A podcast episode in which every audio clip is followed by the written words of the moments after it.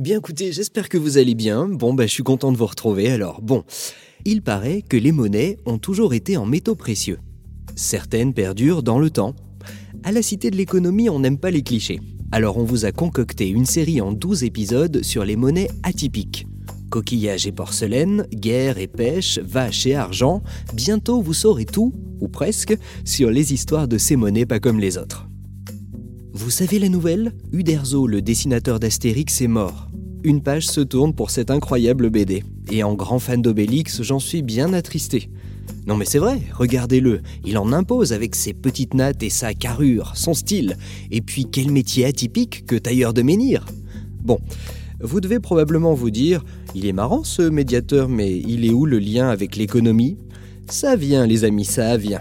En fait, je me suis fait la réflexion que l'on voit régulièrement Obélix porter ses menhirs, mais on ne le voit jamais les vendre ce qui veut dire qu'il n'a pas d'argent? Et alors, comment fait-il pour se procurer ses vêtements? Le plus simple, c'est qu'il fasse un échange menhir contre bray blanche rayé bleu, sa marque de fabrique. C'est ce que l'on nomme en économie un échange en troc objet contre objet. S'il a échangé sa création contre un vêtement, c'est qu'il estime que ce pantalon a la même valeur que le menhir. Et la valeur, cela dépend de chacun. Pour qu'une transaction se fasse, il faut que les deux parties s'en satisfassent, un échange gagnant-gagnant. En économie, on dit que par ce geste, Obélix a effectué une transaction monétaire. Et on précise même qu'il l'a réalisée avec une pré-monnaie ou une monnaie marchandise. C'est comme cela que l'on appelle un objet qui a de la valeur, mais uniquement d'un point de vue local.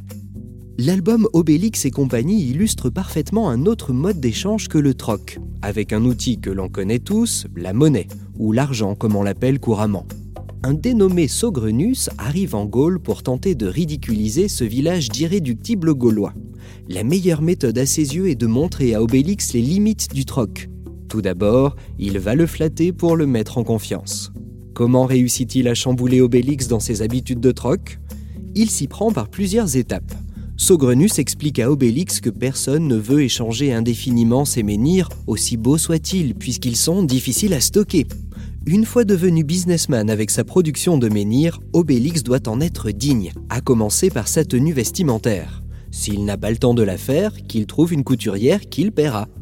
Enfin, il lui montre l'intérêt de la monnaie qui fixe un prix. Un menhir équivaut à 200 sesterces, 2 à 400 sesterces, etc. Du coup, cette histoire illustre les trois fonctions de la monnaie.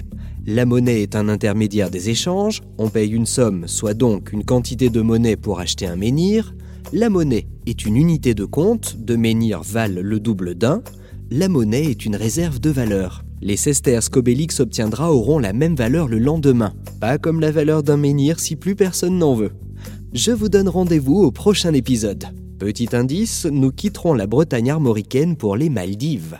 Et comme chaque institution a sa devise, n'oubliez pas la nôtre, si t'es cool, t'es si t'es co.